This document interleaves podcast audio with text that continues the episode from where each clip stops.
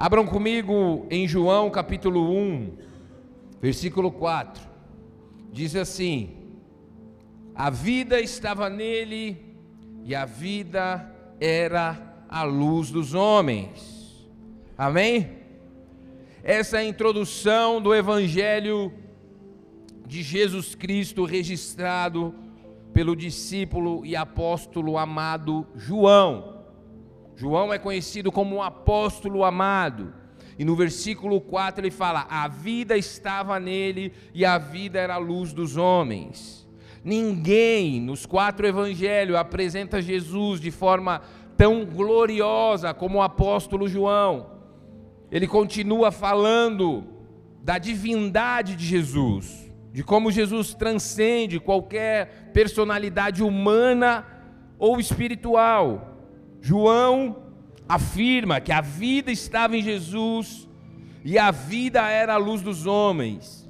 Nos chama a atenção que ele fala que a vida estava em Jesus, mas ao mesmo tempo, quando, quando João vai para a segunda afirmação, ele fala: Jesus é a própria vida, porque nos versículos posteriores, João fala que ele era a luz do mundo, que ilumina todos os homens.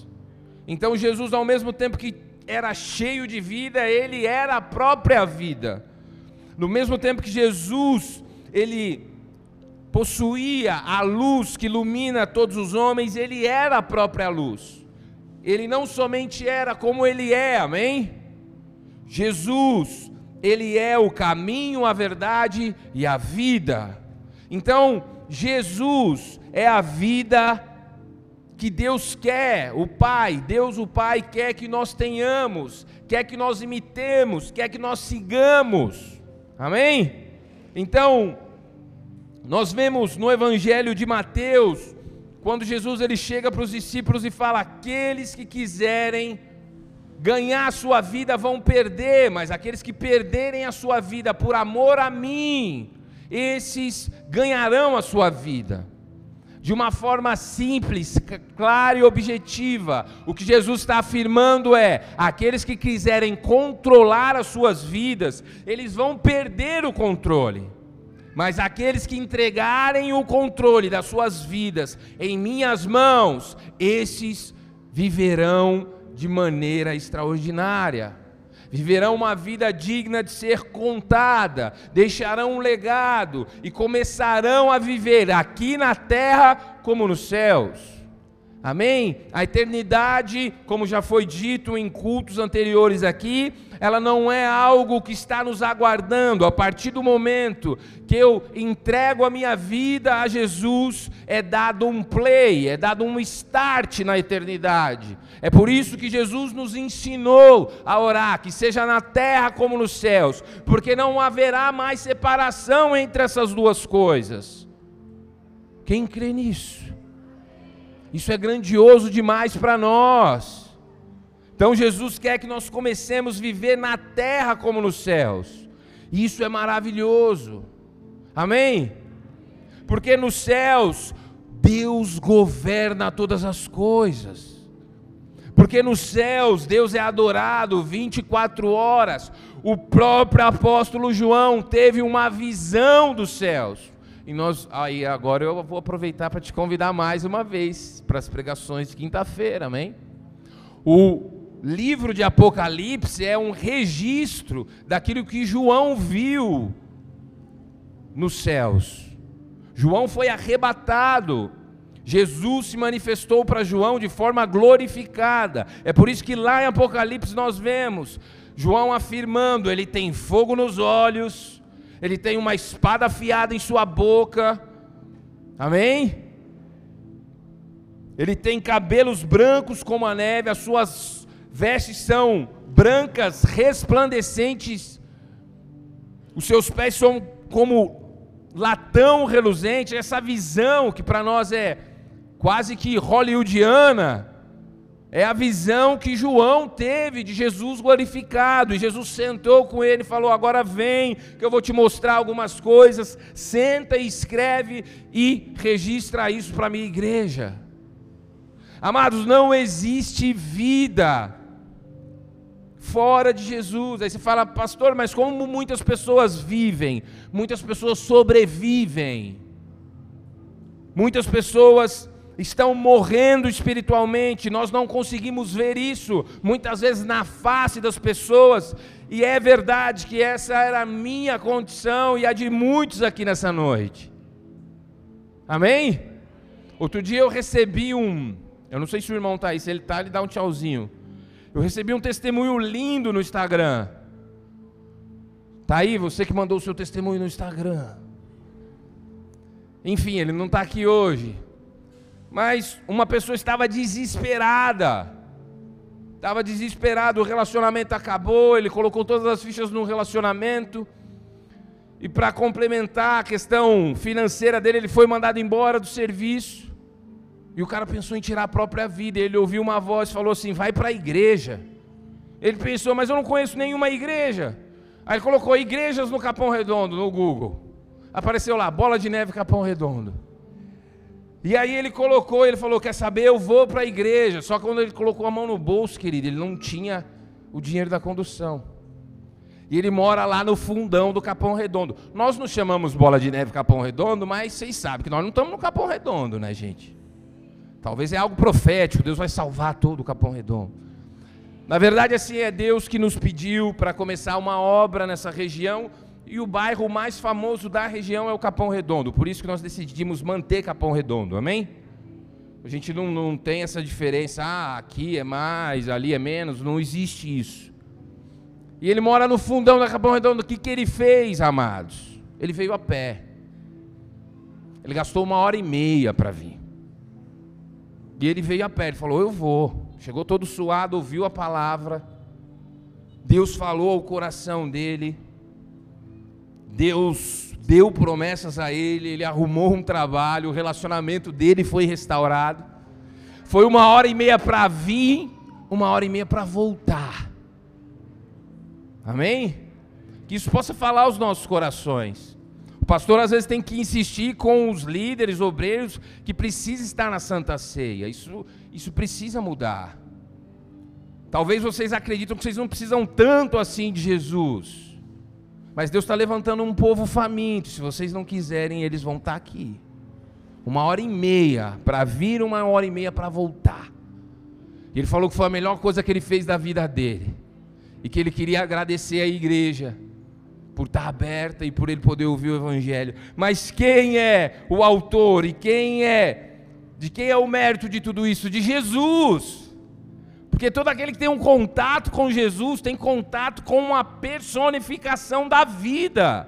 Então, se está morrendo, vai viver. Assim foi. Jesus, em todos os velórios que ele foi, ele estragou todos os velórios.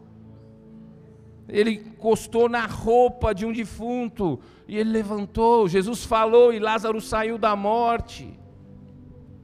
Amados, se tudo isso que eu falei não faz com que você pelo menos reflita na possibilidade de você deixar o controle da sua vida essa noite nas mãos de Jesus. Eu não sei mais o que é capaz de fazer isso. Preste atenção no que eu estou dizendo, ao menos refletir. Jesus, quando ele nos chama, ele não nos chama para um oba-oba, ele fala, vamos aí que é da hora, sabe?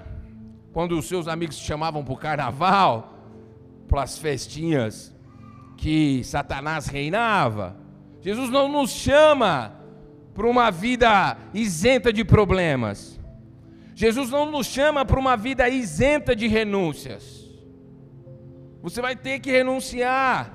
Alguns problemas vão, vão surgir.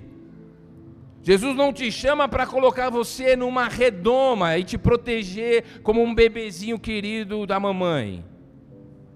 Você não vai pegar nenhum resfriado, você não vai ter nenhum problema.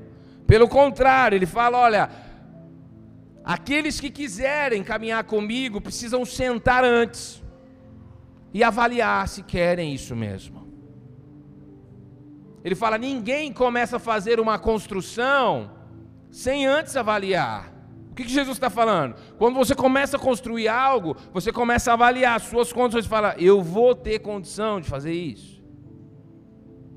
eu vou ter condição de levantar as paredes, colocar o teto, eu vou ter condição de iniciar essa construção.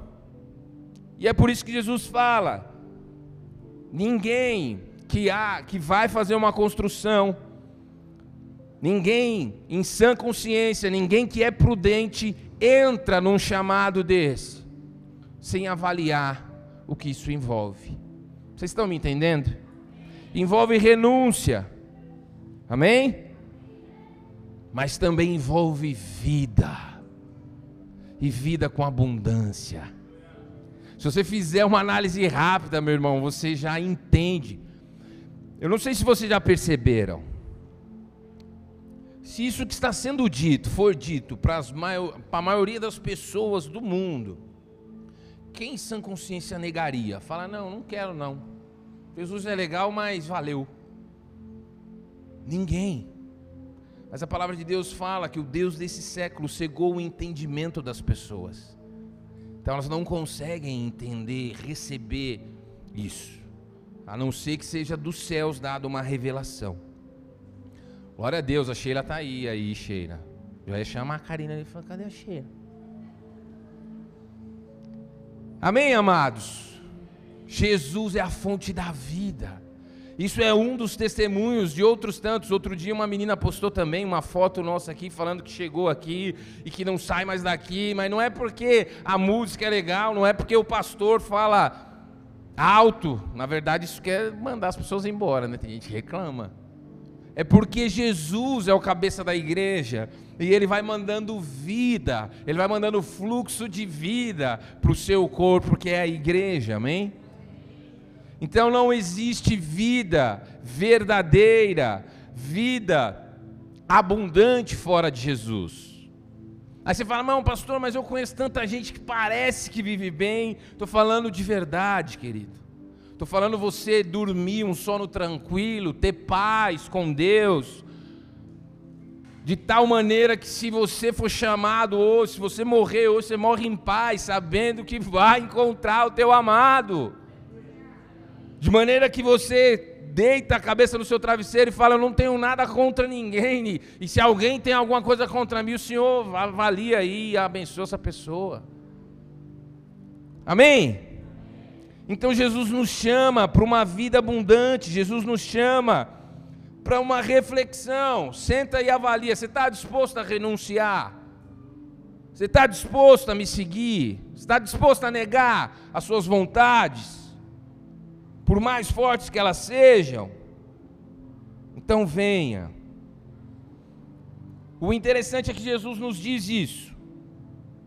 No seu evangelho ele fala: olha, ninguém que vai construir não senta antes. Só que quando você decide, entrega a sua vida para Jesus, você começa a entender que você não tem recurso para terminar a construção.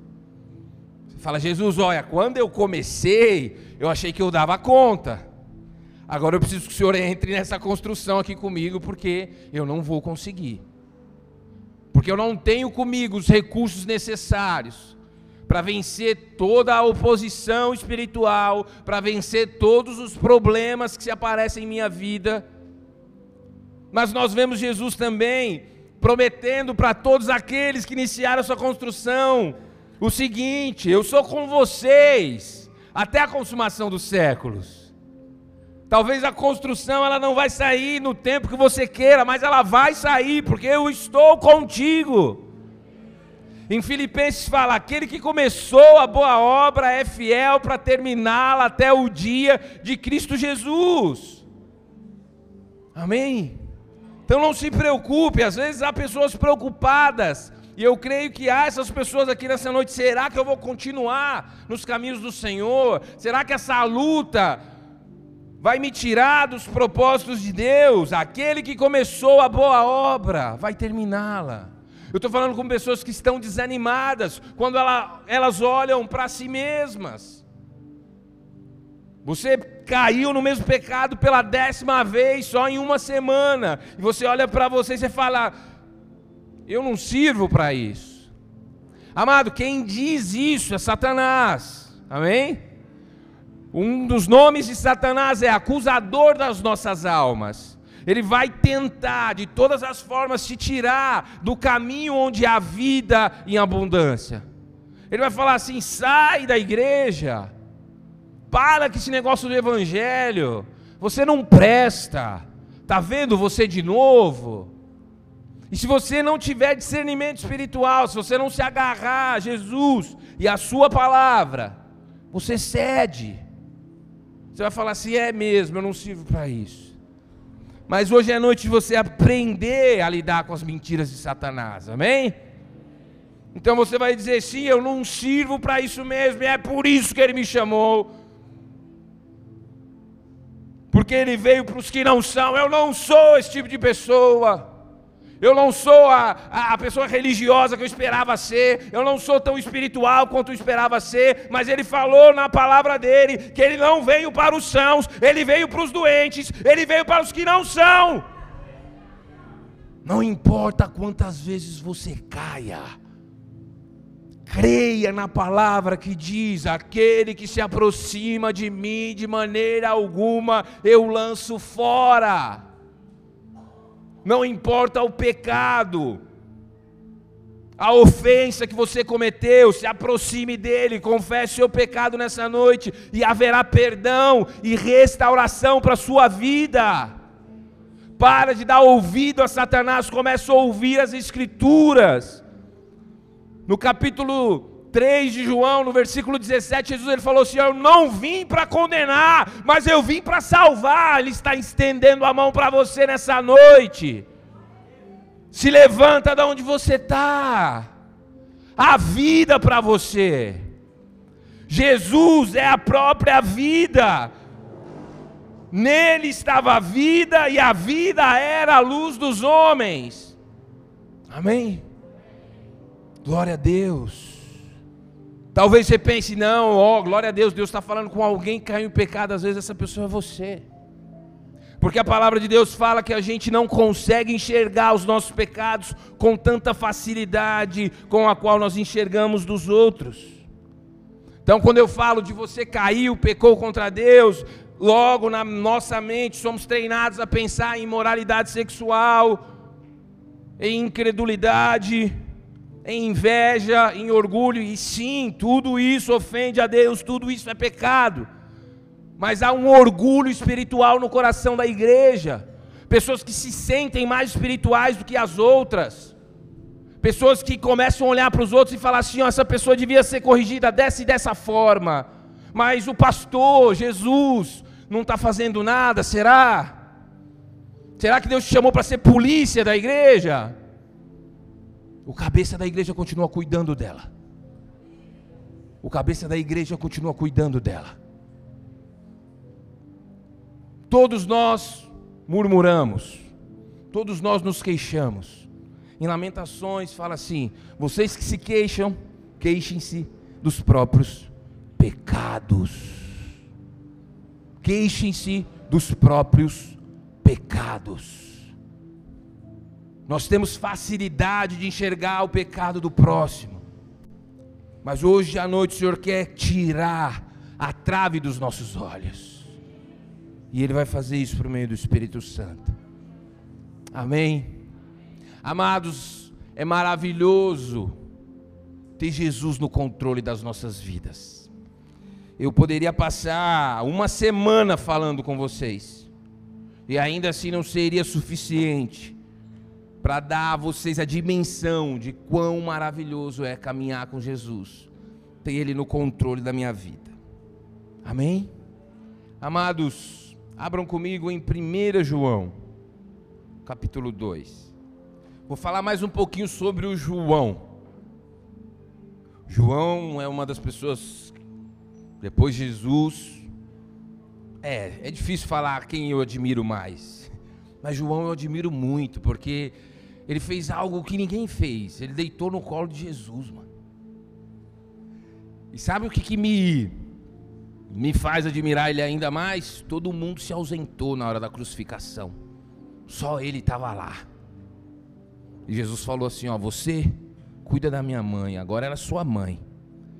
E a história conta que João não saiu para as missões enquanto Maria não faleceu.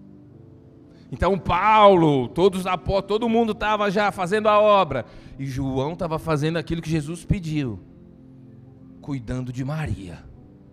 Depois que Maria falece, aí sim João vai fazer aquilo que o Senhor o chamou para fazer. Amados, pegando esse gancho do que eu falei do pecado do irmão, tem uma história curiosa de João e os discípulos, porque depois que Jesus ressuscita, ele sai abraçado com João, depois de trocar ideia com os caras. Depois de ele ministrar Pedro, ele fala assim: Pedro, você me ama? Quem conhece essa história aqui? Levanta a mão. Pedro estava muito triste por ter negado Jesus, e ele foi curado, ele foi ministrado por Jesus, recebeu cura e recebeu uma missão. E aí Jesus sai abraçado com João. Aí Pedro olha para Jesus abraçado com João e fala: Não, mas e esse aí? Tá, você falou para eu apacentar suas ovelhas, mas e o João? Vai fazer o quê? Vocês percebem isso? Muitas vezes a gente dentro da igreja fica falando: Ah, eu estou aqui servindo, mas esse irmão aí? E aí a resposta que Jesus deu para João sirva para você, para Pedro. Jesus, ele foi certeiro quando ele responde Pedro. Ele fala assim: Olha, o que eu tenho na vida de João, isso não pertence a você. Faz o que eu te pedi para fazer. Quem está aqui? Quem recebe isso daí? Vocês recebem um monte de coisa, né? Fala, é prosperidade, eu recebo. Agora recebe isso daí. Aquilo que Deus tem na vida do seu irmão é com ele Jesus. Ah, pastor, e se eu estiver vendo alguma coisa? A Bíblia te orienta a como fazer, a como exortar em amor. Amém? João era esse cara, saiu abraçado com Jesus. Ninguém fez isso. Aquele que tinha inclinado a cabeça no peito de Jesus. Ele escreve a primeira, a segunda e a terceira carta, diferente das demais cartas. João escreve para todos os cristãos. Então nós vemos Tiago escrevendo para a igreja de Jerusalém, então cartas endereçadas à igreja de Éfeso, Filipos, a igreja dos Coríntios. Mas João ele escreve para todas as igrejas, e quando nós lemos essas três cartas, elas parecem que complementam o evangelho de João. Amém? Então, João escreveu o evangelho, amém? Nós começamos lendo aqui três cartas, primeira, segunda, terceira João, e Apocalipse, que às quintas-feiras, a partir do dia 5 de outubro, nós estaremos aqui pregando. Amém? Então, João era esse cara, o mais chegado de Jesus. E ele escreve no capítulo 2, no versículo 15, ele escreve para aqueles que já entregaram o controle da vida a Jesus. Tá bom, agora Jesus está no controle da minha vida, eu sei que agora eu, por mais que eu passe por dificuldades, Ele está comigo. Agora eu sei que pela fé em Cristo Jesus eu sou mais que vencedor. Agora eu sei que eu sou herdeiro das promessas de Deus que estava sobre Abraão. Sou co-herdeiro com Cristo de todas essas promessas. Amém?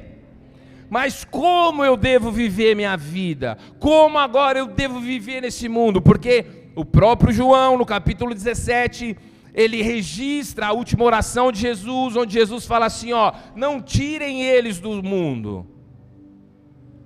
Jesus, ele não nos chamou para que nós vivêssemos num casulo. Tem pessoas que falam assim, pastor, eu vou sair daquele trabalho porque é muito atribulado. Tem muita gente que não serve a Deus lá. Foi Deus que te colocou lá, querido. Amém? Se você está no lugar que você está, creia que Deus te colocou lá. E na hora que Ele quiser fechar a porta, Ele fecha. Não, pastor, mas a minha chefe, ela mata uns bichos, ela faz um sacrifício, não tem problema. Maior é o que está em você. Quem está entendendo aqui o que eu estou falando? Maior é o que está em nós. Ah, que lindo seria todos nós trabalhássemos na mesma empresa, seria insuportável. Né? Às vezes os cristãos têm essa ideia, né, utópica. Ah, a gente podia morar num condomínio, né?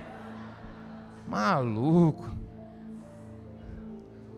Mas isso também é, uma, é, um pouco de egoísmo da nossa parte, porque o mundo precisa conhecer aqueles que foram chamados por Deus. Deus resolveu se manifestar ao mundo por meio de nós. A palavra de Deus fala que a criação anseia pela manifestação dos filhos de Deus. Amém? Amados, 1 João capítulo 2, ele vem nos instruir de como vivermos nesse mundo. E eu creio que isso é por demais importante para que você possa cumprir a sua chamada. Amém? Então abra comigo no versículo 15 do capítulo 2 de João, diz assim: Não amem o mundo, nem as coisas que há no mundo. Se alguém amar o mundo, o amor do Pai não está nele. Porque tudo que há no mundo, os desejos da carne, os desejos dos olhos, a soberba da vida, não procede do Pai, mas procede do mundo. Ora, o mundo passa, bem como seus desejos mas aquele que faz a vontade de Deus permanece para sempre. Amém? Dá uma salva de palmas ao Senhor Jesus. Amados, João ele fala: não amem o mundo, nem as coisas que há no mundo. Não se trata de uma rejeição completa ao mundo. Uma vez que João 3,16, o próprio João registrou que Deus amou o mundo de tal maneira que deu seu único filho para todo aquele que nele crê não pereça, mas tenha a vida eterna. Ele não está se contradizendo aqui. O que a palavra vem nos pedir nessa noite é que não devemos nos conformar com o sistema que rege esse mundo. É o que está lá em Romanos 12, foi pedido também por Paulo: não vos conformeis com esse mundo. Paulo não falou para você ficar um inconformado, uma pessoa intragável. Ele está falando só não entrem na conformidade. Entrar na conformidade é caber, você se encaixa. Então o que Paulo está falando, não se encaixem num sistema desse mundo. E João está falando a mesma coisa com outras palavras. Amém? Esse sistema sempre. Então, entenda: o mundo não são as pessoas, mas o sistema que dominam as pessoas. Pastor, aonde está esse sistema? Quem coordena ele? Jesus falou sobre isso, o príncipe desse mundo. Jesus chama Satanás de príncipe desse sistema. Satanás é o dono desse sistema. Satanás é o príncipe desse mundo. Satanás é o príncipe desse sistema. É ele que governa, é ele que dita como a coisa tem que acontecer e funcionar. Esse sistema, obviamente, sempre esteve, sempre estará em oposição a Deus. Sempre esteve e sempre estará em oposição à palavra de Deus, à pessoa de Jesus Cristo. Então é por isso que João fala: não amem o mundo e nem as coisas que há no mundo. Amados, não se trata de você, não, ah, agora, pastor, eu ouvi lá que eu não tenho que amar o mundo, eu vendi o meu carro. Não faça isso. Não é uma rejeição total, amém? Todas as coisas foram feitas por meio dele, sem ele, nada do que foi feito se fez. O problema é que quando nós somos inseridos, quando nós entramos na conformidade desse sistema, nós começamos a viver de acordo com esse sistema. E por mais que você simpatize com o Evangelho, enquanto esse sistema estiver operando na sua mente, na sua alma, no seu espírito, você não vai ter de fato entregue o controle da sua vida a Jesus Cristo.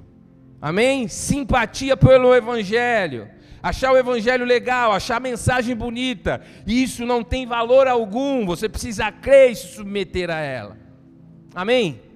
Então, João começa esse conselho contido nos versículos 15, 16 e 17, falando para que não amemos o mundo, nem o que há nele. O mundo e as coisas que há nele. Então nós vamos entender juntos isso, amém? Nós vivemos em um mundo em que há uma busca constante e desenfreada por novidades.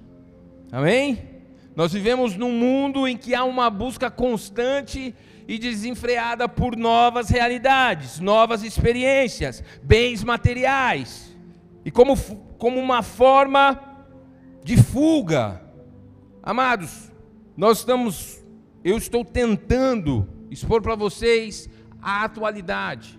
Mas quando nós olhamos para o passado, nós vemos que não é muito diferente. O ser humano sempre esteve em busca do novo.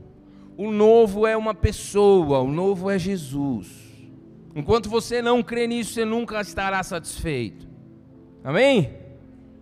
Então, nós vivemos em um mundo que há uma busca constante e desenfreada por novidades, novas realidades, novas experiências, bens materiais, acumule o máximo que você puder. E muitas vezes nós começamos a ser influenciados por esse sistema.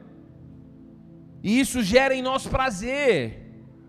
Amém? O novo traz um certo prazer. Novidade traz um, um certo prazer.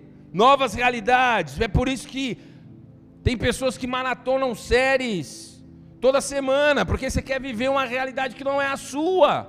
O ser humano sempre esteve atrás disso. Quem está me entendendo aqui? Nós estamos num cenário de consumismo. O consumismo é a religião, entre aspas, que tem mais adeptos no mundo. Ah, pastor, consumismo não é religião. Sim, é um sistema. Então, esse sistema tem gerado uma mentalidade de consumo na igreja. Então as pessoas vêm para a igreja no domingo para consumir um louvor, uma palavra, consumir uma revelação, mas amanhã elas querem algo novo. E aí elas vão maratonar um monte de pregação, um monte de coisa, mas ela não para para entender que na verdade o que Deus te entrega aqui não é um produto. O que Deus te entrega aqui não é um produto. Mas você, sem perceber, já foi tão afetado por esse sistema, que você começa a se relacionar com o mundo e com as pessoas ao redor, com uma mentalidade de consumo. Quem está me entendendo aqui? Aí passa a semana, você começa a ficar ansioso para chegar. Se você vem no culto de quinta, né? Não sei. Chegar na quinta-feira, deixa eu pegar mais um produto lá na igreja. Mas na sexta, você já está atrás de novidade de novo. Você não entende que aquilo que você recebe precisa ser vivido, precisa ser ingerido por você. E aí, porque nós não vivemos, logo essa novidade já não é tão legal assim, então eu busco outra. Gente, há tanta coisa na vida para fazer. Aí você vai falar, por que, que o pastor falou isso no meio do nada? Porque eu vejo cristãos que falam, eu ouvi um monte de pregação. Tá, e você creu em qual está vivendo qual delas? É por isso que a gente ouve um monte de ensino, pregação, louvor. Quero mais. Sempre mais. Ao novo, o novo fica velho. Já percebeu isso? E rápido. Mentalidade de consumo. Isso precisa ser quebrado das nossas mentes. Não amem o mundo e nem o que nele há. Eu vim aqui para ouvir uma palavra de Deus. E eu vou sair com essa palavra e vou levar para minha casa e vou regar essa semente. É um cenário cruel. Porque se você logo tem uma mentalidade de consumo, tudo se torna descartável e rápido. Logo a, a palavra é descartada, e aí tem um problema, talvez da mesma magnitude. Você começa a se relacionar com as pessoas com a mentalidade de consumo. Então, eu sou seu amigo a partir do momento que isso me traz algum benefício. Na hora que não for mais interessante para mim, eu te descarto. Eu estou buscando amigos novos. Vocês percebem como isso vai contra o Evangelho? Nós vivemos numa época onde o humanismo está presente em tudo. em tudo que nós consumimos, no que diz respeito a entretenimento, a livro, a leitura, um humanismo exacerbado que te fala: olha, você precisa andar com pessoas melhores que você. Parece uma ideia boa, porque qual que é a ideia? Isso vai te fazer melhorar. Mas não foi isso que Jesus fez. Ei, eu sou cristão. Eu ando com quem Deus colocar no meu caminho. Porque assim foi com Jesus. Mas a teologia do coach, o humanismo, ele vem para enfrentar o evangelho de uma forma sutil. A mentalidade de consumo, eu ando com você desde que seja interessante para mim. E por isso nós temos relacionamentos tão frágeis. Ah, o fulano ele falou mal de mim. Mas espera aí, é seu amigo? É. Se conserta com ele, mano. Quanto custa um amigo? Para nós, tá barato, tá frágil. A gente descarta, não, eu vou arrumar outro amigo. Eu vou arrumar outro relacionamento. As consequências de uma mentalidade de consumo são maiores do que nós podemos cercar. Jesus, ele andou com pessoas e sempre vai ser assim, ele sempre vai andar com pessoas piores do que ele. Não estou falando para você andar com pessoas melhores ou piores, porque você não tem capacidade de medir isso. Você não sonda o coração das pessoas. Então você não sabe quem é melhor, quem é pior. Quem determina isso é Deus. E diante de Deus, todos pecaram, estão encerrados debaixo de maldição. Todos pecaram, estão destituídos da glória de Deus. Não há quem busque a Deus, não há quem se arrependa. É isso, é todo mundo no mesmo barco. Então eu ando com quem Jesus colocou no meu caminho.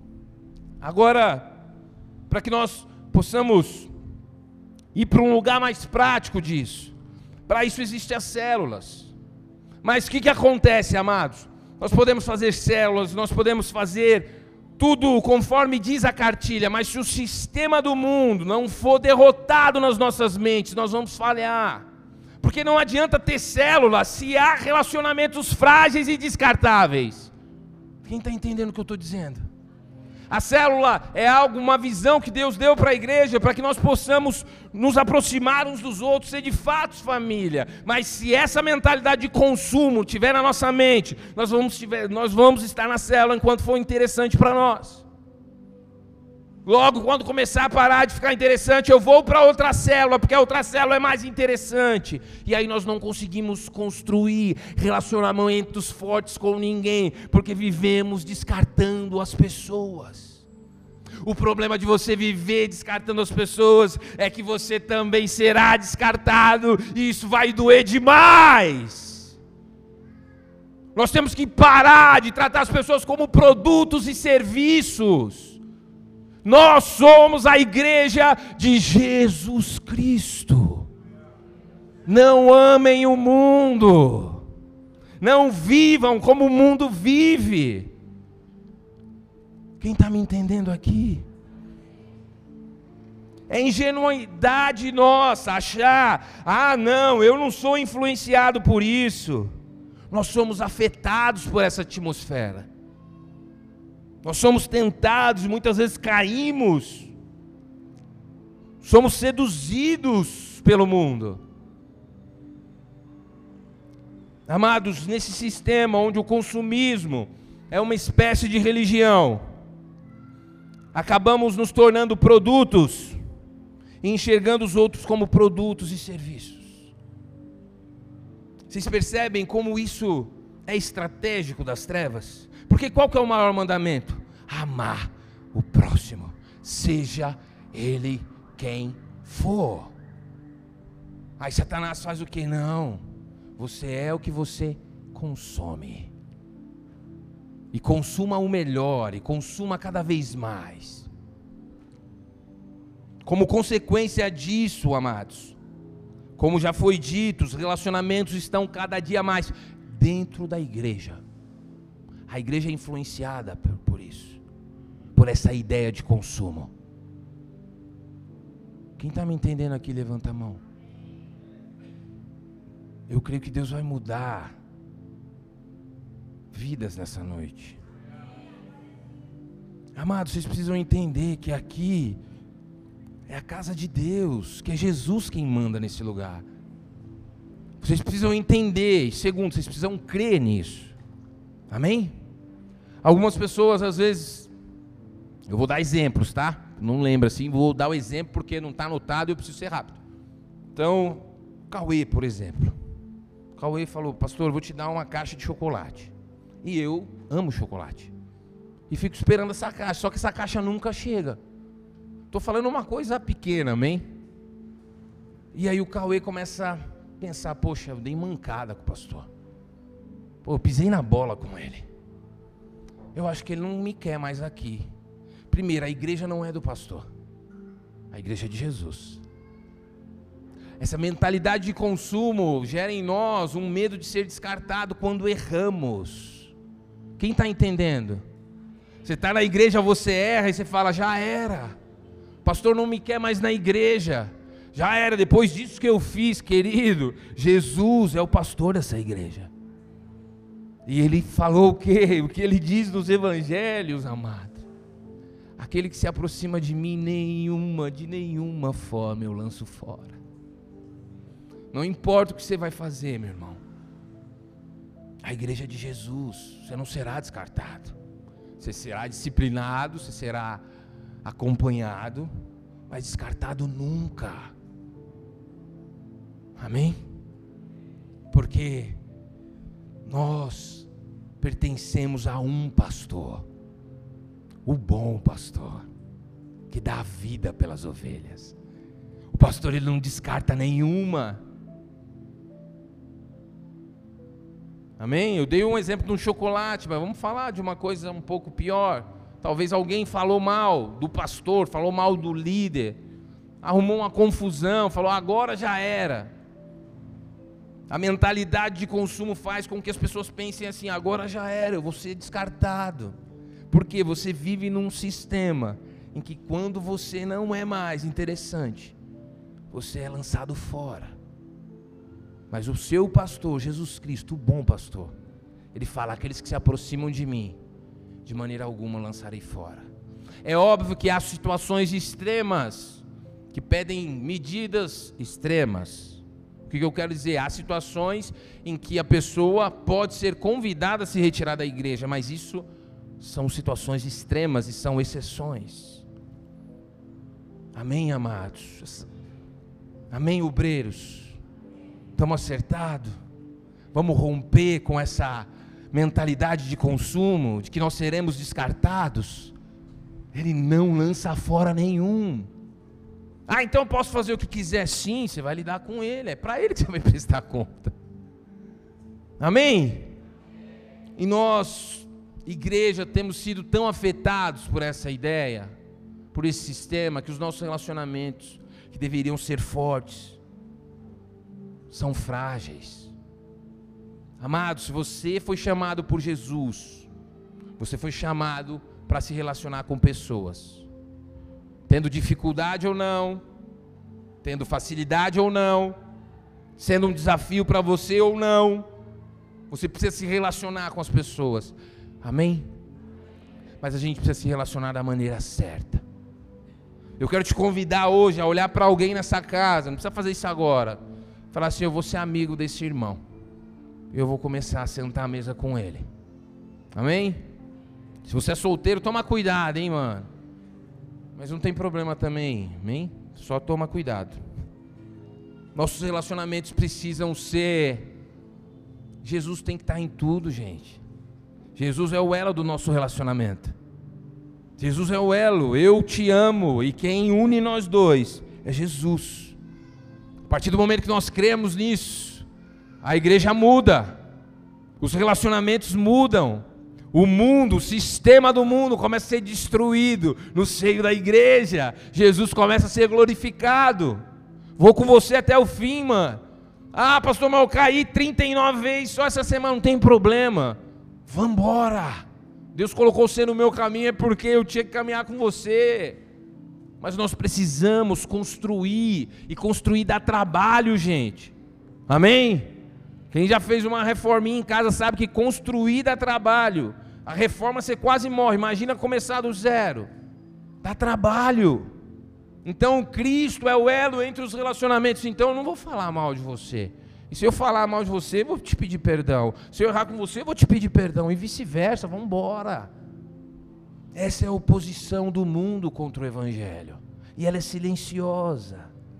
Como consequência disso, já foi dito, pessoas tornam-se descartáveis. Elas estão dispostas a substituir uns aos outros rapidamente em busca de algo novo, melhor, mais interessante. E nesses casos, os relacionamentos ficam superficiais e orientados pelo consumo, ao invés de serem baseados em genuína empatia, cuidado e amor essa realidade de consumo. Vocês estão comigo? Ela faz com que pessoas venham definir a sua identidade com base naquilo que elas consomem.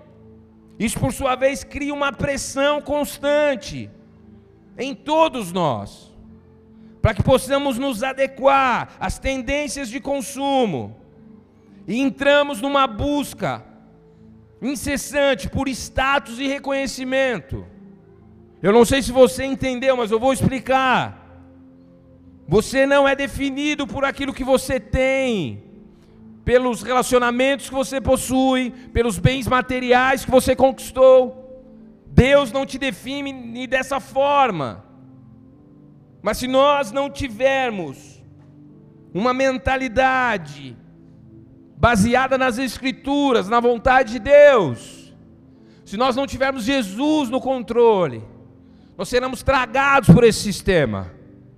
Nós seremos tragados por esse sistema a ponto de achar que eu sou aquilo que eu tenho. Ou pior, eu sou aquilo que eu não tenho. Tem tanta gente que se acha um fracassado dentro da igreja. Tem tanta gente que se acha um zero à direita, à esquerda. Tem tanta gente que se acha um nada na igreja. Por quê? Porque não tem posses. Porque esse mundo diz: se você tem, você é. Se você não tem, você não é. A palavra diz: em Cristo fosses feitos filhos de Deus. Mas isso não tem tanto impacto na tua vida. Porque você mede a sua identidade por aquilo que você tem, pelas pessoas que você conhece, pelos lugares que você visita. A mentalidade de consumo tem trazido um estrago para a comunhão da igreja, tem, traz, tem feito um estrago na mentalidade dos filhos. Então, logo, aquele que está na igreja não tem tantas posses, logo ele começa a achar que ele é um desfavorecido por parte de Deus. Que Deus é bom com uns, mas com outros não. E ele começa a se autoacusar, é porque eu não tenho tanta fé, porque eu estou em pecado. E ele começa a basear a identidade dele naquilo que passa quem está entendendo o que eu estou dizendo aqui? Aí logo nós somos pressionados a ter o maior número de seguidores, a ter o corpo parecido com o corpo que agora a moda diz que nós devemos ter. Amados, isso entrou na igreja, porque começa a chegar o pastor, ó, pastor, você tem que ser desse jeito. A igreja tem que ser desse jeito, porque assim as pessoas vão consumir. Quem está entendendo? O Senhor quer te libertar nessa noite. Amados, Deus nos abençoa financeiramente e materialmente, porque Ele é bom. Não tem problema nenhum você sonhar em ter uma casa própria, em ter imóveis e ter carros. O problema está você atrelar sua identidade a essas coisas. Quem está me entendendo aqui? A mentalidade de consumo tem causado um estrago. Não estou falando para você deixar de sonhar, querido. Sonha, Deus realiza sonhos, Deus abençoa, Deus faz mais do que a gente pede ou imagina. Mas eu não serei mais filho de Deus, mais amado somente quando a bênção material chegar. Sabe por quê, querido? Esse mundo passa. Nós lemos isso. Nós estamos aqui, daqui a alguns anos não estaremos mais, algumas décadas tive que gastar bastante tempo para explicar o mal do nosso tempo. O consumo por si só, ele não é maligno. Amém? Não tem problema nenhum você ir lá comprar uma roupa bonita. Se tiver condições de comprar uma roupa cara, não tem problema nenhum. O problema está se você se sente bem somente quando você faz isso. Se a sua alegria e a sua paz dependem dessas coisas. Quem está me entendendo aqui? Não tem problema nenhum ir num bom restaurante, comer uma boa comida. Amém, amados? Mas o apóstolo Paulo, ele é um exemplo para nós também. Ele fala assim: ó, eu sei ter muito, sei ter nada. Posso todas as coisas naquele que me fortalece. Paulo sabia quem ele era em Deus. Deus vai te levar em lugares incríveis. Você vai entrar vai falar: Nossa, que bonito. Nossa, eu nunca imaginei pisar aqui. Mas a sua alegria não vai depender disso. Isso não define quem você é no reino. Isso não define quem você é em Deus. Isso não define quem você é para o mundo. Porque as pessoas têm essa mentalidade, quando isso acaba, a vida delas começa a ruir. Porque elas começam a ter a sua identidade firmada em algo que é passageiro e efêmero. Efêmero e passageiro é a mesma coisa. Amém, amados? Não ameis o mundo e nem o que nele há. Que nós possamos construir relacionamentos verdadeiros e que o elo dos nossos relacionamentos seja Cristo. Não estou falando para você ser amigo de todo mundo, porque você nem se quiser você vai conseguir. O pastor não consegue ser amigo de todo mundo, amados. Então não fica triste se na sexta-feira eu não for na sua casa, porque eu não consigo visitar todo mundo. Mas tem pessoas que às vezes não consegue ter essa proximidade do líder, do pastor, do apóstolo, de alguém, e ela começa a ficar chateada, achando que ela é menos querida por Deus. Você precisa entender, Jesus é o pastor dessa casa, ele não descarta ninguém. O meu relacionamento com você, o que une eu a você é Cristo. Então não será descartável. Há situações em que não tem como conviver, a gente sabe, mas são exceções. Amém, amados? Glória a Deus por isso. Vocês entenderam que o Senhor, em nome de Jesus Cristo, venha destruir sofismas e pensamentos que se levantam contra a verdadeira adoração. Amém? Ah, um demônio, um demônio às vezes não vai aparecer, gente mas ele vai de maneira sutil, implementando na igreja uma mentalidade que faz com que ela não consiga cumprir o propósito dela. Amém? Dada essa introdução, brincadeira, já estamos caminhando para o final, amém? Pessoal, Jesus, gente, não descartem o seu pastor. Amados, continuando nos versículos, põe por favor, Mateus, no 15. João continua ele falando assim, ó. Se alguém amar o mundo, o amor do Pai não está nele. O amor do Pai tem um significado duplo aí. Amém? É o amor do Pai em nós e o amor que nós temos pelo Pai. Então, a partir do momento que eu deixo de construir relacionamentos nos quais o elo é Cristo, a partir do momento que eu começo a descartar as pessoas, uma coisa é fato: o amor de Deus não está em mim. Eu não recebi esse amor de Deus e eu também não respondi esse amor de Deus. Em nome de Jesus, que hoje você receba o amor do Pai. Que pelo Espírito Santo você receba no teu espírito esse amor incondicional, esse amor violento, esse amor imensurável, que fez com que ele entregasse o seu filho na cruz do Calvário, da maneira mais humilhante possível, por amor a mim e a você. Se você tem o amor de Deus em você, e você responde esse amor, entregando o controle da sua vida a Deus, crendo que Ele é fiel para terminar a obra, você começa a construir relacionamentos saudáveis, duráveis, verdadeiros e genuínos. Se você tem liberdade, pega na mão de quem está do teu lado, é isso. Você tem liberdade. Olha para o seu irmão e fala, vamos junto. Amém? Olha no olho do seu irmão, olha, mesmo você não conhece, fala, vamos junto. É isso, mano. Amém? Você crê nisso? Dá uma salva de palmas a ele, porque ele é bom.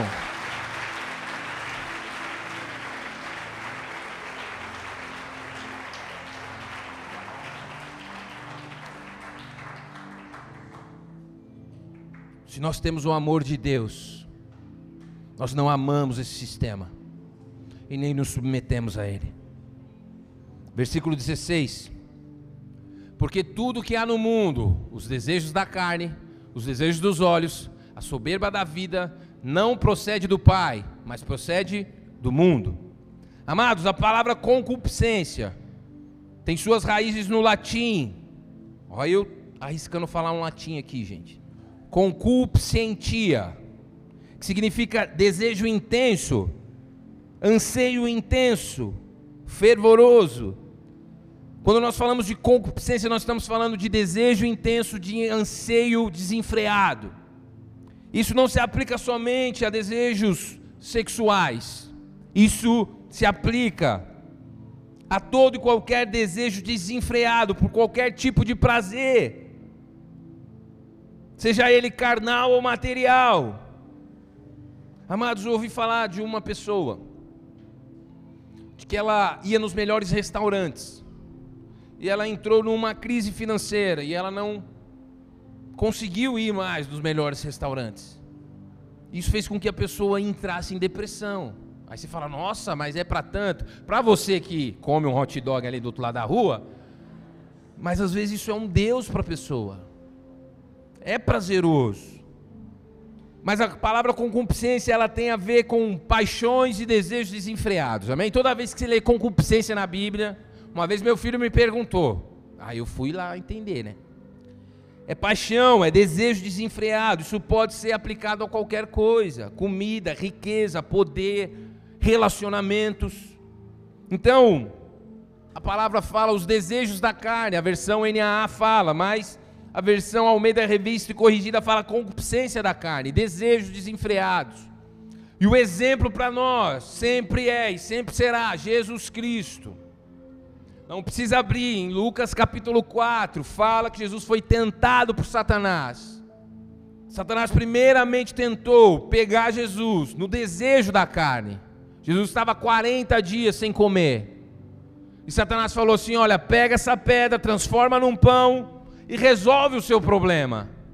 Humanamente, fisicamente, Jesus estava desesperado por um alimento. Havia uma necessidade muito grande de se alimentar. Mas Jesus não cedeu ao pedido de Satanás e nem à necessidade da sua carne. Essa paixão, ela, esse desejo, ele se tornou desenfreado por causa da quantidade de dias que ele estava sem comer. Então Jesus sempre será o nosso exemplo. Então Satanás tentou Jesus na carne. E como que Jesus venceu isso? Com a palavra. Amados, como você vai vencer esses desejos cujos quais você não consegue segurar? Dias atrás nós pregamos sobre Sansão aqui.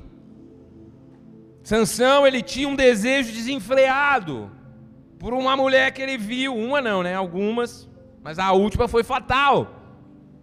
E o apóstolo João ele fala, olha, não amem o mundo, nem o que há nele, o amor do Pai não está naqueles que amam o mundo. E ele fala: porque o mundo e as suas concupiscências, porque tudo que há no mundo, a concupiscência da carne, o desejo da carne. Então Jesus venceu. Satanás sabe que nós temos desejos, cada um de nós temos inclinação para um tipo de pecado. Você fala, ah, eu jamais faria isso. Por isso, nunca julgue as pessoas. Às vezes você não é fofoqueiro, às vezes só. Você fala, nossa, como uma pessoa fica falando mal da vida dos outros, mas tem problema com moralidade sexual. Seu problema é outro. A paixão desenfreada que você não consegue segurar é outra. E assim como você espera a misericórdia de Deus, tem a misericórdia dos outros. Amém? Aquilo que é facilidade para vocês, às vezes é um gigante para outra pessoa. Ah, não, como que a pessoa não faz? Olha, é só fazer isso. Quem nunca ouviu isso? Todo mundo ouve isso. A segunda, concupiscência dos olhos. Amados, tudo isso nasce no coração do homem. Os desejos estão lá, é o depósito dos nossos corações, dos olhos. Então, Satanás foi lá e tentou Jesus mais uma vez. Falou: Tá bom, você não fez a pedra virar pão, mas vem aqui que eu vou te mostrar um negócio. Se liga. Todos os reinos desse mundo eu te dou. E é barato. Só se dobra. Só se ajoelha, só se prostra. E muitas vezes, e nós vivemos numa época, gente, que o visual é absurdamente importante para as pessoas. Para nós, eu sou pessoa também, amém? Você está lá nas redes sociais e às vezes você nem percebe, Satanás está falando, olha, é isso aqui ó, que é vida. É isso aqui ó, que é ser. É isso aqui que Deus tem para você. Satanás usa até o nome de Deus para enganar pessoas.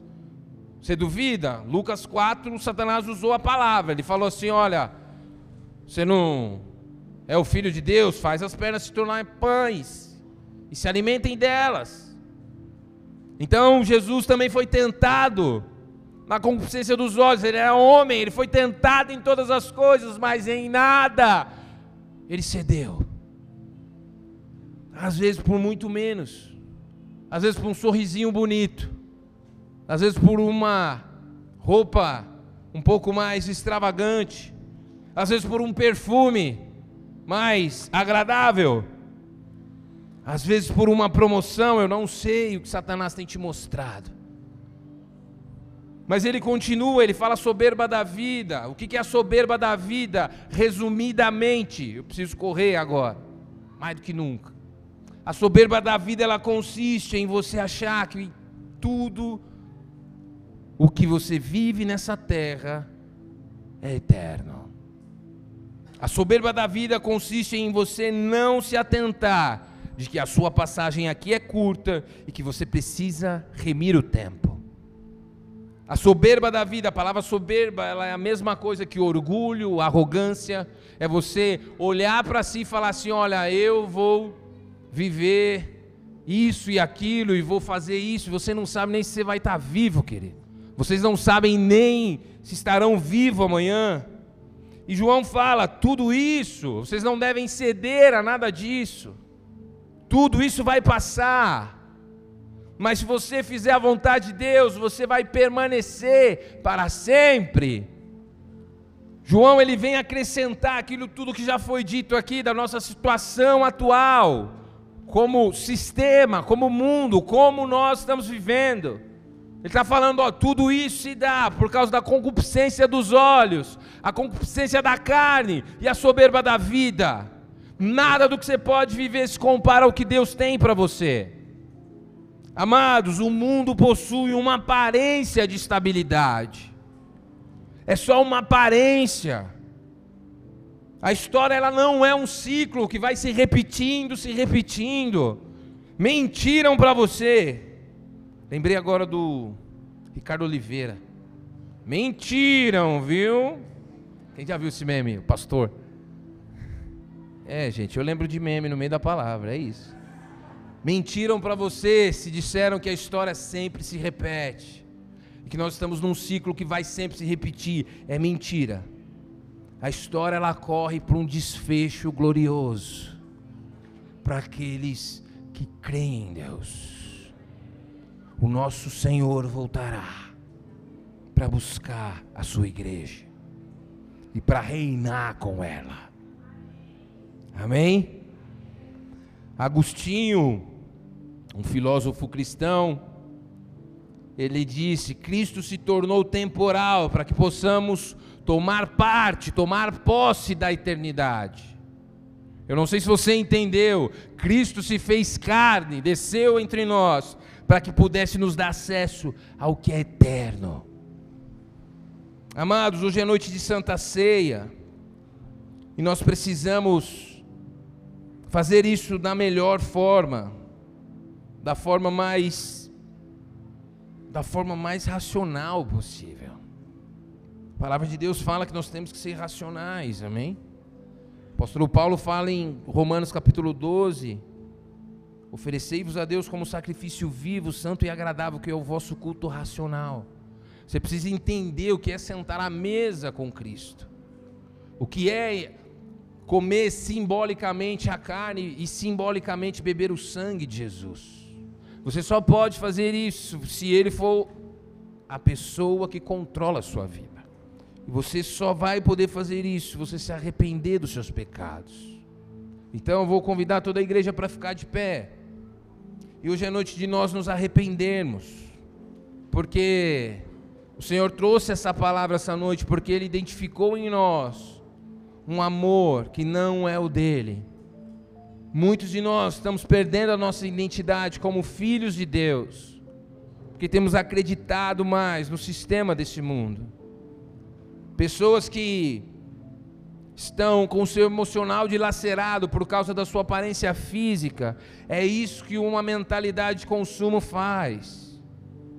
Os adoradores podem subir aqui, os adoradores que estão de escala hoje. Você nunca será descartável para Ele aqueles que se aproximam de mim, de maneira alguma, os lançarei fora. Feche seus olhos. Para tomar a ceia do Senhor, você precisa se arrepender dos seus pecados. E você não vai fazer isso de forma verdadeira se você não tiver um momento de oração. Você não vai fazer isso de maneira verdadeira se você não fechar os seus olhos e começar a confessar os seus pecados a Ele.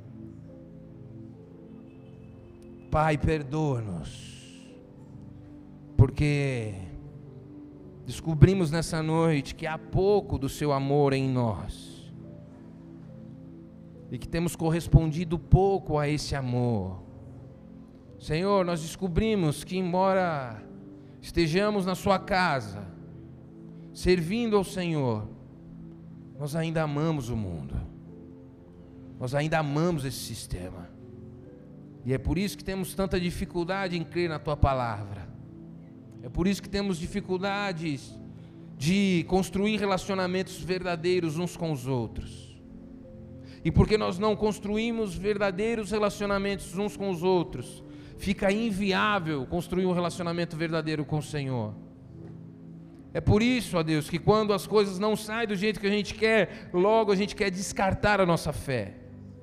É por isso, ó Deus, que quando as coisas não saem como planejado, nós queremos descartar no, os nossos relacionamentos. Queremos descartar a nossa igreja, queremos descartar. Nós queremos um novo. Nós queremos acumular palavras. Nós te pedimos perdão, Pai, por tratar, ó Deus, as suas coisas como produtos. Nós te pedimos perdão por tratar uns aos outros como produtos e serviços. Nós te pedimos perdão, Pai, porque nós amamos o mundo de tal maneira que não estamos dispostos a buscar ajuda para vencer esses desejos da carne que tanto nos vence. Perdão, Pai, porque muitas vezes, ó Deus, os nossos olhos se enchem pinga um colírio dos céus nos nossos olhos nessa noite, ó Deus. Aquele que o Senhor mencionou em Apocalipse. Compre de mim ouro puro e refinado e colírio para os seus olhos. Pessoas que estão escravas de uma ideia de beleza. Não há problema nenhum em se cuidar, em cuidar da sua aparência. O problema é quando a nossa alegria está atrelada a isso. A alegria que Jesus nos dá, Ele fala: Minha alegria vos dou, não dou como o mundo dá. Ei, Ele é a oposição desse mundo. Oh, pessoas que ouviram, você não é um nada. Hoje é noite de cura e libertação nessa casa. Nós somos a Igreja Bola de Neve Capão Redondo. E se essa mensagem te abençoou, nos ajude a espalhar as boas novas de Jesus Cristo, compartilhando o link dessa mensagem com o máximo de pessoas possíveis e nas suas redes sociais. Também te convidamos para os nossos cultos presenciais, que acontecem aos domingos às 19 horas e às quintas-feiras às 20 horas. Esperamos por você. Que Deus o abençoe.